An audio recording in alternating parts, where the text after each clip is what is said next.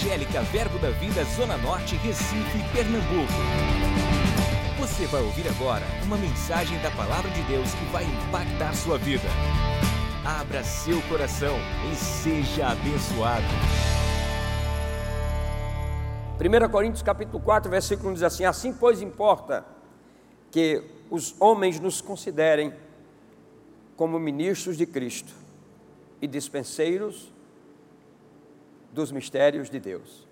Se nessa noite você recebe esse homem que vos fala, não obstante o tamanho de 1,60m, com 67 anos, mas se você recebe esse homem como um homem de Deus, que tem uma palavra de Deus nessa tarde para você, a unção que você considera é a unção que vai ficar na sua vida.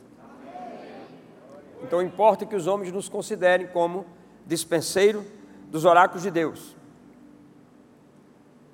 Então creia no Senhor seu Deus, que você vai estar seguro, mas creia também nos seus profetas, que você vai prosperar. Isso é bíblico.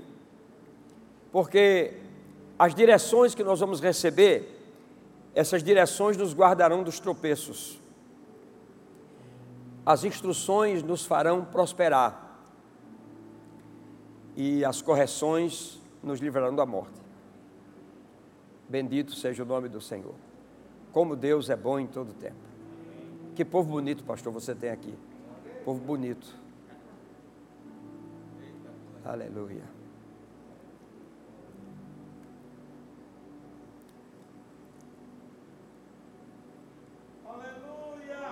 E, e orem por nós, para que Deus nos abra a porta da palavra. É a principal porta que tem que estar aberta numa igreja, é a porta da palavra.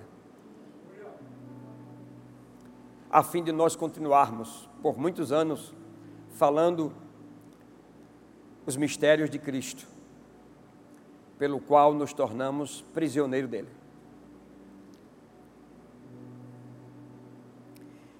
E direções, instruções e correções, elas podem vir por expressões vocais ou por expressões vocais do céu, trazidas do trono de Deus através do homem que fala, pelo Espírito. E agora eu vou começar a mensagem pedindo para você abrir em 1 Samuel capítulo 3, versículo 10. O pastor tem liberdade para me interromper qualquer momento que quiser interromper para acrescentar alguma coisa. Por favor, faça isso.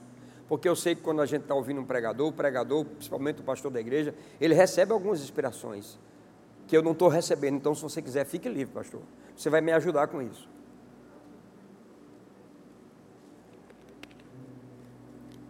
Aleluia. 1 Samuel capítulo 3, versículo 10 diz assim: Então veio o Senhor. Diga, veio o Senhor. Essa expressão ela é muito forte. Veio o Senhor. Porque quando diz veio o Senhor, ele veio de algum lugar. E talvez ele tenha vindo de um lugar que ele não poderia vir, porque era um lugar onde os homens deveriam ir. Mas como Deus queria alcançar algo para um propósito, ele veio. então o Senhor veio e ali esteve e chamou, como das outras vezes, Samuel, Samuel. Este respondeu: Fala, porque o teu servo ouve. Então, a, a, o tema da nossa ministração é: quem tem ouvidos para ouvir, ouça. E o subtítulo é A Voz. Bendito seja o nome do Senhor. Eu verdadeiramente não sei é, se isso acontece com os pregadores dessa igreja, mas geralmente no coração do pregador, das pessoas que ministram, existem palavras que já estão por dentro e parece que elas estão incubadas. Elas estão dentro, tem alguma coisa que está mexendo você não discerne, mas elas estão dentro. Aí de repente, à medida que você tem sua vida devocional com Deus, a sua vida de, de gratidão a Deus e tudo mais, de leitura, aquelas palavras que estão dentro incubadas, elas começam a pular, começam a saltar, e elas começam a, a, a, a gerar uma vida por esse relacionamento. E algo começa a ser criado dentro da gente. E, e é esse algo que é criado muitas vezes e que vai crescendo que vai rompendo coisas, é, muitas vezes as nossas crenças existenciais muitas vezes erradas também, porque nós temos muitas vezes dentro de nós algumas crenças erradas.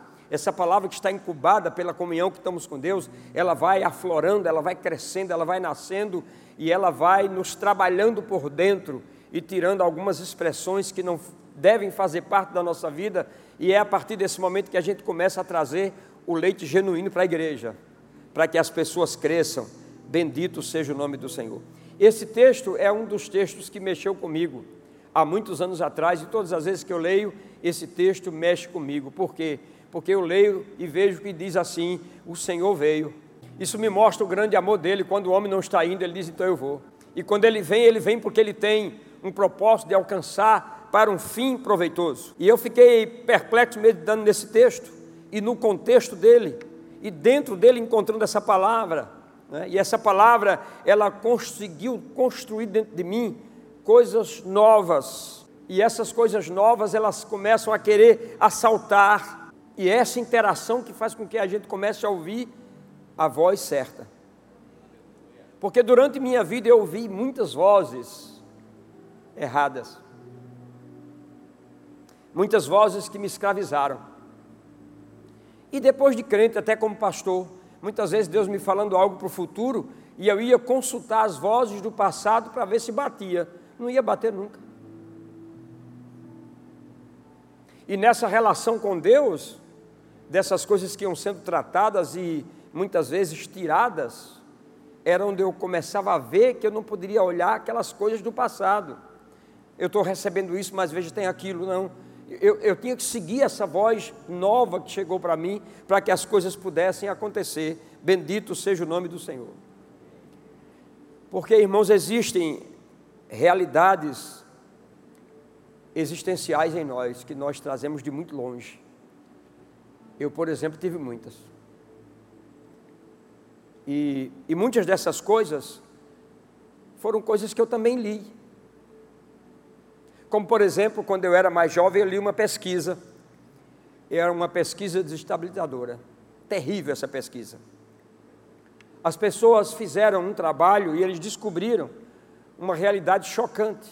E quando você começa a olhar essa realidade ao seu redor, você começa a ver que ela tem um certo sentido. Elas parecem que se tornam verdade para nós. Eu já volto para o texto. Agora, com todo respeito, eu preciso perguntar a você alguma coisa. Se você tiver isso com você, pode me responder levantando a mão. Não tem nenhum problema, porque eu sou filho de pais separados. Tem alguém aqui que é filho de pai separado? Uma multidão.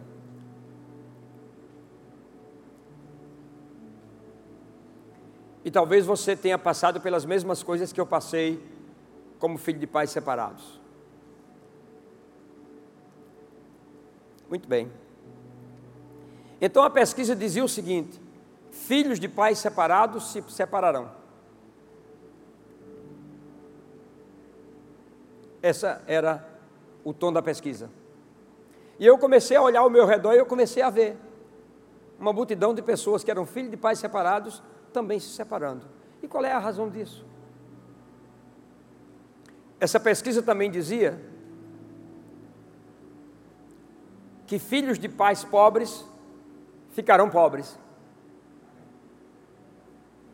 Eu ouvi alguém dizer está amarrado.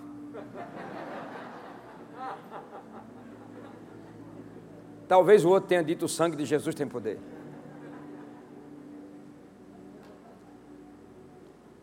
Mas você entende que é uma pesquisa? E eu comecei a pensar nessas coisas. E por que eu pensei nessas coisas? Porque eu vivi essas coisas. Eu gostei da deixa do pastor Humberto, o pastor é só, você sabe, né? Do profeta. Porque ele falou da minha existência, da minha vida.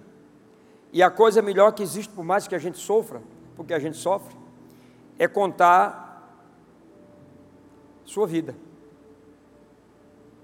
Agora, no meu caso foi diferente, porque eu fui filho de um pai rico e fiquei pobre.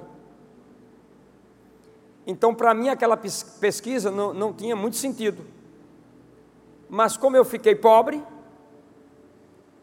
ela começou a fazer sentido. Meu pai era um deputado federal, minha mãe e ele se separaram quando ela, eu estava no ventre dela, com três meses. E, e quando eu nasci, minha mãe ficou sabendo que o meu pai tinha morrido. E veio um advogado e queria trazer os bens. Mas a minha mãe tinha sangue no olho, ela era de Catolé do Rocha.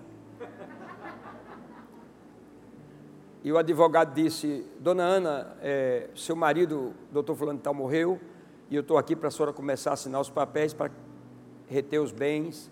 Ela disse: O senhor está falando sobre quem? Eu estou falando de tal, tal. Não, acho que o senhor está na casa errada. Eu não conheço esse homem, não, nunca vi. Irmão, era um ódio tão grande que ela possuía, que ela não queria dele um alfinete. Eu não sei se você já ouviu alguém dizendo assim: quero nada dele. Talvez tenha sido só minha mãe pela fraqueza que ela tinha, não é? Mas tem crente que age assim também. E o fato é que ela não quis nada. E meu pai tinha uma outra família, e tudo foi para outra família. E depois eu conheci a outra família, porque eu estava ficando famoso. Tinha uma foto minha no outdoor no Rio de Janeiro, da Donep. E uma tia minha estava lá e disse: Olha, está vendo esse rapaz aí? É irmão de vocês. E, Nosso irmão, sim. Então nós queremos conhecê-lo. E lá no Rio eles foram me conhecer, seis médicos. Gostei demais, eles, cada um mais alto que o outro, eu fiquei pequeno. Mas eu disse para eles: Olha, muito bom, foi bom conhecer vocês, mas não tem sentido nós continuarmos o relacionamento, porque nós nunca convivemos. Então vocês tocam a vida de vocês, eu toco a minha, vocês são médicos, eu sou pastor. E assim a gente vai. E depois conheci uma irmã minha aqui no João Pessoa, que o marido dela era dono de um cartório em Campina Grande, Alcindo. Alguns devem conhecer. E quando eu cheguei, que ela me viu, ela tomou um choque, eu pensei que ela ia morrer naquele momento. Porque ela foi buscar um quadro que ela tinha, de todos os filhos, o único que parecia com o pai era eu. O único. Por que eu estou te dizendo isso? Exatamente por causa dessa pesquisa. Porque se eu fosse me basear a vida inteira por essa pesquisa, eu não estaria aqui com vocês hoje. Eu não teria constituído uma família. E você sabe que existem muitas pesquisas por aí, muitas vezes a gente está entrando nelas para ver alguma coisa e você começa a se iludir com essas pesquisas. Eu olhei muitas delas e por isso eu me iludi. E por isso dessa noite eu quero falar isso para você aqui. Então, quero dizer para você que quando eu nasci, bebê, eu fui colocado, porque minha mãe era muito pobre, no orfanato. Orfanato é para quem não tem pai, mas as freiras tiveram misericórdia da minha mãe e me levaram para o orfanato. De zero a dois anos eu vivi no orfanato. A minha mãe ia todos os dias, cinco da manhã, me deixava, seis da tarde me pegava. Isso durante dois anos. Algumas semanas, quando ela estava enrolada em algumas situações, ela não era crente, eu ficava lá a semana inteira. Com dois anos você não tem noção de nada, sente falta do cheiro, mas você não tem muita noção. Mas quando eu completei dois e meio, aí eu fui para uma casa da criança, em Santo Antônio, em Campina Grande. E lá eu fiquei três anos. E eu só via minha mãe de 15 em 15 dias ou de mês em mês. E você não faz ideia das coisas que eu ouvia.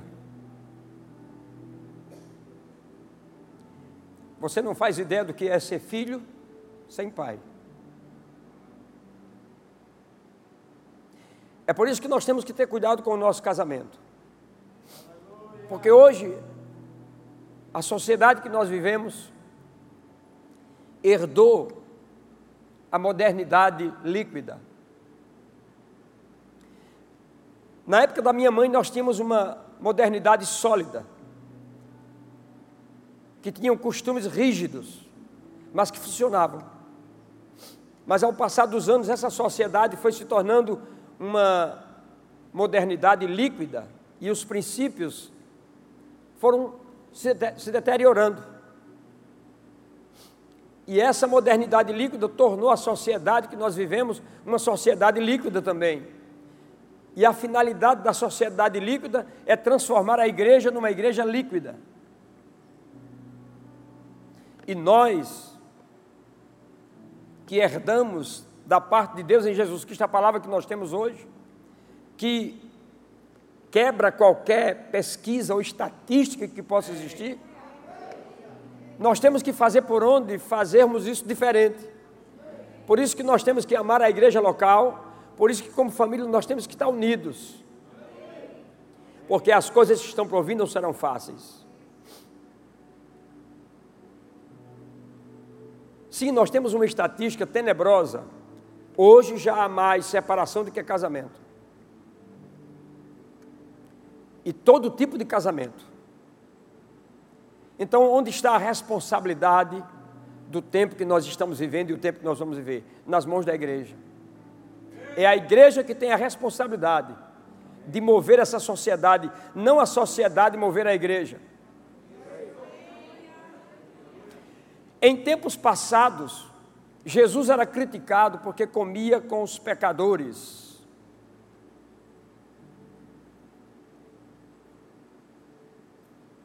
Ele recebia muita crítica. Hoje nós somos criticados porque não aceitamos o pecado dos pecadores. A sociedade nos imprime que a gente aceita tudo que acontece. E nós temos que nos posicionar, irmãos ainda que tenhamos que derramar o nosso próprio sangue para isso. Mas nós temos que nos posicionar. Porque os dias são difíceis. Diga, Deus é bom. Diga, Deus é bom em todo tempo. É por isso que eu creio que Deus está nos mostrando essa visão das portas abertas para os dons do Espírito. Porque esses dons que eu falei, com essas portas abertas, eles vão trazer sabedoria e discernimento para a igreja de uma forma fantástica e sobrenatural. Você já pensou que é entrar aqui um idouto e você se levanta com a palavra de conhecimento, ele fica esbabacado com o que você está dizendo, em seguida uma palavra de sabedoria. Ele vai dizer: O que é isso? São sinais que nós vamos viver nesses últimos dias. Você sabe por que eu li o texto de Samuel? Vou te dizer agora, vou revelar. Porque Deus, não podendo mais conversar com os adultos de uma casa, porque eles não queriam ouvi-lo, Deus procurou uma criança para conversar. Nós estamos prestes a viver um tempo assim. Os nossos filhos, Deus vai conversar com eles. Eles vão chegar orando em língua diante de nós, porque língua não tem nada a ver com ser criança ou ser adulto, é língua. E eles vão falar coisa para nós que vamos ficar espantados. Porque os adultos não estão querendo mais ouvir Deus. Chegamos num tempo que nós conhecemos a verdade, mas não combatemos a mentira. A gente conhece a verdade, mas também não quer vivê-la. Me deixe quieto e fique quieto também. Esse é um tempo que nós estamos vivendo. E não pode ser assim. Mas sabe, minha mãe, depois daquele tempo que eu vivi naquele segundo colégio interno, que foi tenebroso para a minha vida, porque eu ouvia sempre pessoas dizendo: você não é nada, você não vai ser nada, cadê sua mãe? Todo mundo desapareceu, você não tem pai, você não tem mãe, você não tem pai, você não tem mãe e você ouve isso quatro anos da sua vida. E quando você vem para casa, você encontra sua mãe contando a história de que seu pai era rico, mas você não quis nada dele porque você quis se vingar. E aí você começa a pensar que o que você está vivendo é culpa da sua mãe. Porque ela faz uma imagem do seu pai que abandonou, terrível. Mas aí ela vai na igreja, cinco horas da manhã no culto matutino escondido de todo mundo, vai na igreja e tem um homem de Deus que está pregando: se estáis cansado e sobrecarregado, vinde a mim, que vos aliviarei. Tomai sobre vós o meu jugo e aprendei de mim, que sou manso e humilde de coração, encontrareis descanso para as vossas almas, porque o meu jugo é suave e o meu fardo é leve. Sou eu! E ela correu na frente e recebeu Jesus. A partir desse dia, quando ela chegou em casa, ela teve o trabalho de desconstruir o que ela construiu de negativo. E agora não entendia mais nada. Porque até ontem todo mundo era ruim. Hoje todo mundo é bom. E eu que fui a ruim, ela dizia. Imagine isso na cabeça de uma criança. Mas graças a Deus, que ela se converteu e ela começou a desconstruir aquilo que ela tinha construído. Uma criança. E ela dizia: Você vai ser um homem de Deus, você vai ser um pastor. Você vai profetizar assim. Ela profetizava por mim. Ela dizia: Você vai orar assim. Ela orava por mim. Ela falava do meu futuro. E tudo aquilo eu fui ouvindo e fui absorvendo. Até que tudo aquilo saiu da minha cabeça. Até que meu coração ficou livre. Até que eu comecei a seguir os passos dela. Bendito seja o nome do Senhor. Há pessoas, irmãos, nesse tempo que nós estamos vivendo, com muitos sofrimentos, com muitas lutas na vida. Eu estava no encontro de casais com a irmã Eliane, no Mato Grosso. Eram 200 casais, 400 pessoas. O dia que essa irmã ministrou, não ficou uma cadeira em pé, não ficou ninguém em pé. Foi um negócio assim do céu. E naquele mesmo dia vamos dar testemunho. Chegou uma senhora na frente para dar um testemunho chorando e disse: Tem 30 anos que eu oro para o meu marido dar um beijo na minha face e ele não dá. Você sabe o que é isso? Uma mulher que ora 30 anos para ter um beijo do marido na face, porque na boca nunca recebeu. E naquele dia ela ficou livre, aquele beijo já não fazia mais falta, porque quando Jesus entra na conexão, a coisa muda de figura. Eu vou seguindo. Por isso que eu acho bonito a vida do apóstolo Paulo. Os pais do apóstolo Paulo tiveram ele. E eles tinham um propósito de vida para o apóstolo Paulo. Cuidado, papai, com o propósito de vida que você tem para o seu filho, para não contrariar o propósito de vida que Deus tem para ele. Por isso que é preciso estar unido como família, para poder discernir essas coisas. O pai do apóstolo Paulo, que era Saulo, tinha um projeto de vida maravilhoso. Ele disse: Você vai estudar com o homem mais inteligente de Israel. Ele chama-se Gamaliel. Você vai estudar nos pés dele. Você será o melhor hebreu, você será o melhor fariseu. Você, quanto à justiça que há na lei, tem que ser irrepreensível. Israelita de sangue puro. Projeto belíssimo. Aí Paulo se encontra com Jesus. Quando ele se encontra com Jesus, aí vem o plano de Jesus Cristo. Foi assim que aconteceu com minha mãe e comigo. Quando ela encontrou Jesus, a estatística já não vale mais para nós. Já mudou tudo.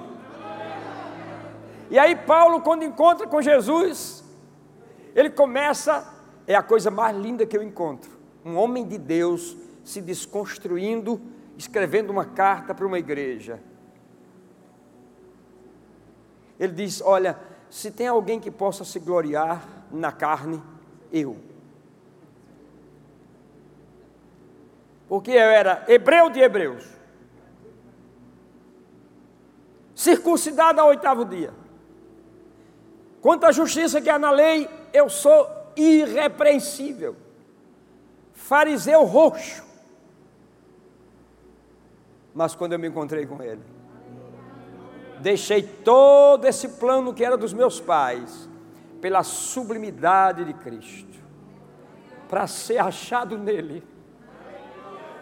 É a única coisa que eu quero, é ser achado nele.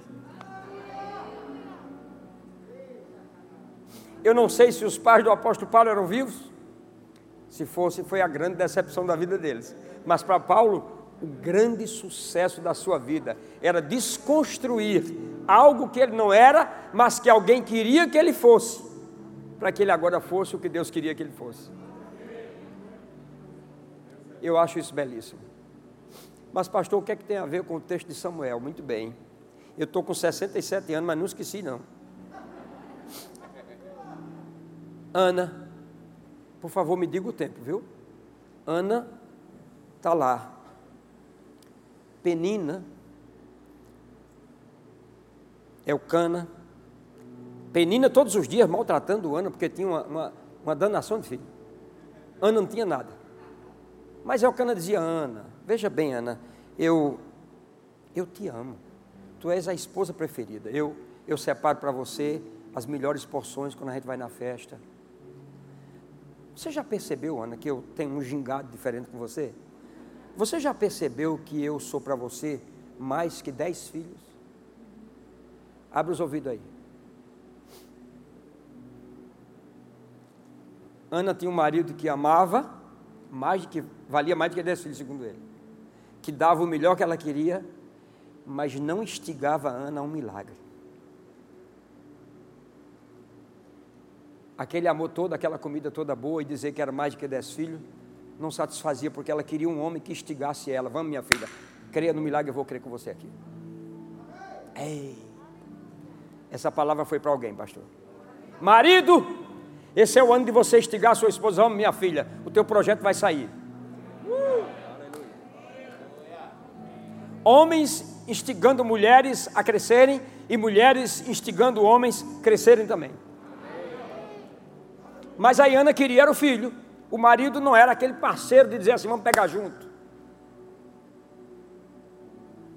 Mas ela foi aos pés daquele homem, chorou, balbuciando, e ele, sem ver muito bem, abençoou a vida dela.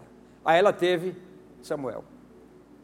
Agora, uma coisa que eu acho bonita é que Ana não pegou Samuel e não foi à casa de Penina, porque ela podia ter ido. Está vendo aqui?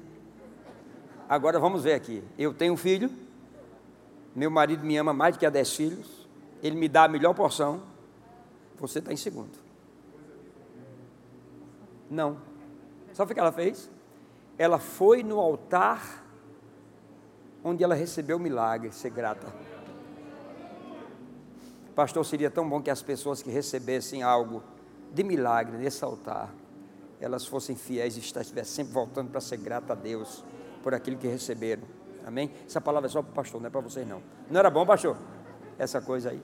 Muito bem. Mas ela foi para onde? Para o altar. Aí ela fez a coisa mais bela do mundo que você pode imaginar. Ela pegou Samuel e disse: Olha, o filho que Deus me deu, e você orou, então eu vou dar a você para você criá-lo na presença de Deus. Quantos acham que isso é bonito? Foi não. Foi terrível. Vou dizer a você porque foi terrível. Porque essa casa era um desastre. Como é que você bota um filho numa casa que é um desastre?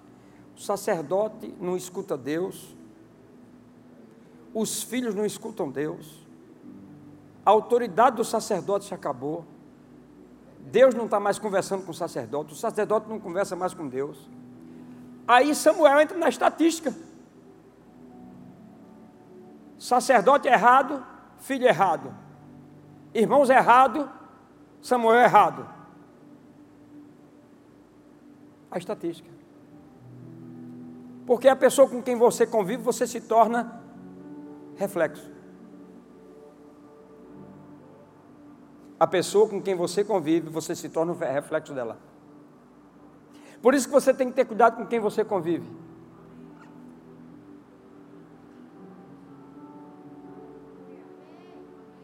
Porque tem homens que se dizem homens de Deus, mas eles não falam mais com Deus. E eles querem ser cobertura de pessoas sem mais falar com Deus. E sem Deus falar com eles. E você se torna um reflexo da pessoa que você convive. E tem que ter cuidado. Aí, quanto tempo falta, pastor? Por favor, me avise. Dois minutos. É isso? Dois minutos? Aí Deus não pode sair do Santo dos Santos. Só o sacerdote pode entrar lá. Ninguém pode entrar, só o sacerdote. Mas Deus quer quebrar a estatística em Samuel. Aí o que é que Deus faz? Deus sai dos santos dos santos e vai para o quarto de Samuel. Aleluia! Porque Deus é perito em quebrar a estatística. Ei, se você está aqui nessa tarde e noite e tem uma estatística rindo sobre você, eu quero te dizer que Deus está pronto para quebrar essa estatística hoje. Deus vai quebrar essas estatísticas hoje. Em nome de Jesus, em nome de Jesus, quem crê diz glória a Deus. Aí o interessante é que Deus sai do Santo dos Santos, quebra o protocolo que não podia quebrar e vai aonde? No quarto de Samuel. Agora o mais interessante é que Samuel é criança. E Deus chega no quarto de Samuel e diz: Samuel, Samuel. Aí ele sai do quarto. Porque qual era a voz que ele conhecia? Diga, Eli. Diga para o seu vizinho: cuidado com vozes.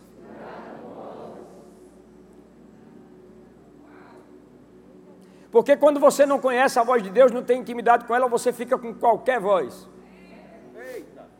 Vou dizer de novo: quando você não tem intimidade com Deus, você escuta qualquer voz e você até pensa que é de Deus, mas não é de Deus.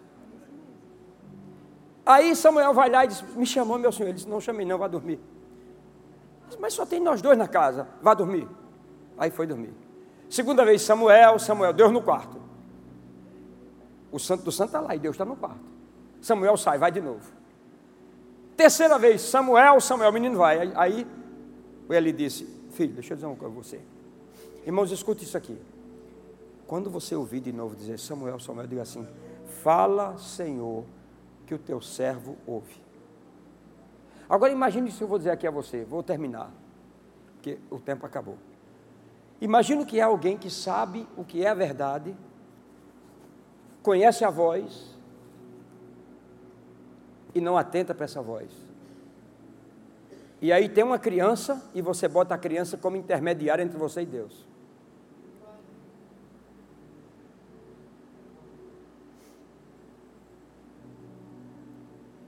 Aí Samuel volta para o quarto. E Deus diz: Samuel, Samuel, fala, Senhor, que o teu servo ouve. Posso imaginar a criança dizendo isso? Fala, Senhor, que o teu servo ouve. O sacerdote não está ouvindo, não sabe como ouvir, os filhos estão na perdição. Vamos resumir isso. Sabe por que tudo isso está acontecendo, irmãos? Sabe por que nós estamos no mundo virado? Porque muitas vezes nós estamos honrando mais os nossos filhos do que a Deus. Não disciplinamos, não colocamos como deve ser colocado, porque nós estamos amando mais os filhos do que amando Deus. E aí, Fulano, o filho, mas Senhor, ele é uma criança. Fulano, o filho, ele é um adolescente. Eli amava mais os filhos do que amava a Deus, e foi se esquecendo de tudo, e foi ficando lá. E aí uma criança entra, a estatística dizia que ele seria terrível mas Deus vai, sai do Santo dos Santos, vai conversar com essa criança e diz: Eu quero que você diga isso, isso, isso e isso. Sabe que Deus deu a oportunidade a Eli de arrependimento, Deus deu a oportunidade aos filhos de arrependimento, mas chegou um dia, irmãos, do, redobre sua atenção, que eu vou lhe dizer agora para a gente encerrar. Existem pessoas que vivem no limite da vontade de Deus. Mas o lugar mais seguro é o centro da vontade de Deus. Tem pessoas que vivem assim, bem, talvez eu, eu erre dessa vez, não aconteça nada. Deixa eu ver, não aconteceu nada. Eu vou errar mais uma vezinha que não vai acontecer nada. Vivendo no limite, mas tem um dia que você cai. Então, se Deus está dizendo que Ele está pronto para quebrar esses paradigmas, como quebrou na minha vida, eu hoje sou homem livre abençoado, próspero, com minha família, com meus filhos, como pastor. É porque eu dei lugar para que Deus quebrasse, para que Deus rompesse todas as estatísticas que seriam contra mim. E foram muitas vozes. E num dia só eu deixei tudo aquilo romper. A família de Eli teve a oportunidade de se arrepender através da boca de uma criança. Mas eles ficaram tão longe que um dia a medida de Deus encheu e não tinha mais jeito. Eu vou terminar contando essa história para você. Um certo homem, para se defender, ele matou um homem. E ele foi preso. E ele ficou revoltado com isso. Ele passou 12 anos preso. O governador da cidade soube do assunto e disse: Rapaz, eu vou levar a carta de libertação para ele. E disseram: Doutor, não vá não. O homem é violento, bravo, cheio de ódio, cheio de ira, ele não vai lhe ouvir. Ele disse, não, mas eu posso fazer uma tentativa? Pode. Aí o governador se vestiu de sacerdote, levou a Bíblia e botou a carta de libertação dele dentro da Bíblia. E foi. O carcereiro levou ele até o, o cárcere. Quando ele foi se aproximar, ele disse logo: Não se aproxime, não! Já começou a jogar coisa. O carcereiro disse: Eu não lhe disse. Disse: Não, mas eu vou, quero conversar com ele. Então o senhor fica na grade. Ele foi até a grade. Disse: Rapaz, eu queria conversar com você. Olha, aqui, aqui dentro, está a sua libertação. Ele disse: Eu não gosto de crente. Não quero saber de Bíblia. E começou a brigar, brigar, brigar. E o governador não pôde fazer nada. Aí chegou o dia da sentença dele, ele foi sentenciado a o enforcamento. E no dia do enforcamento, para ser enforcado, perguntaram para ele quais são suas últimas palavras. Ele disse: Minhas últimas palavras é que eu não vou morrer pelo crime que eu cometi. Eu vou morrer pelo perdão que eu recusei. Porque ele ficou sabendo que dentro daquela Bíblia estava a libertação dele. Eu não vou morrer pelo crime que eu cometi, eu vou morrer pelo perdão que eu rejeitei. É uma mensagem simples que eu trouxe para vocês nessa noite. Mas é uma mensagem que traz consciência. Não permita que Deus perca o relacionamento com você. Não permita que Deus procure intermediários para poder falar com você, porque Ele não tem mais acesso. Não viva no limite da vontade de Deus, viva no centro. E todas as estatísticas negativas que mostrarem qualquer coisa contra você, quebre-as hoje, em nome de Jesus. Você pode ficar de pé? O louvor pode subir. Você quer acrescentar, pastor, alguma coisa? Então levante suas mãos. Obrigado, Senhor, por essa noite abençoada. Obrigado pelos meus irmãos que emprestaram os seus ouvidos para ouvir essa mensagem simples, mas verdadeira, de coração honesta, sem marabalismo teológico, pura como você colocou no meu coração. E que nessa noite, Senhor, qualquer um de nós aqui nesta sala, se tivermos alguma pendência, alguma coisa que seja contrário ao que tu desejas para a nossa vida, que nós tenhamos a humildade, Senhor, de nos debruçarmos diante da tua presença, nos humilharmos e pedirmos perdão, para não sairmos daqui com nenhum peso e para que nenhuma estatística maligna do inferno venha trazer escuridão a clareza e a luz da tua palavra no nosso coração.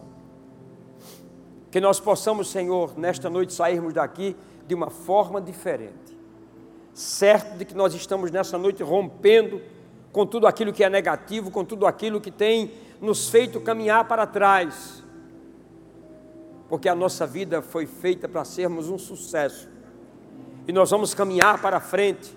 Bendito seja o teu nome, Senhor. Por isso nós te louvamos e te agradecemos pela tua palavra. É ela que faz a diferença. Não é o pregador, mas é a tua palavra. Nós somos apenas o canal que você estabeleceu para que pudéssemos trazer a palavra que vai trazer alento para os corações.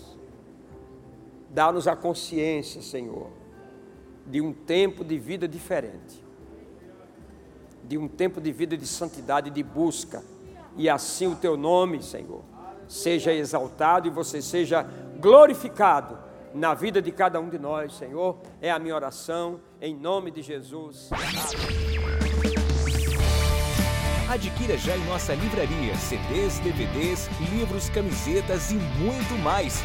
Entre em contato pelo telefone 81 30 31 5554 ou acesse nosso site verbozonanorte.com.br.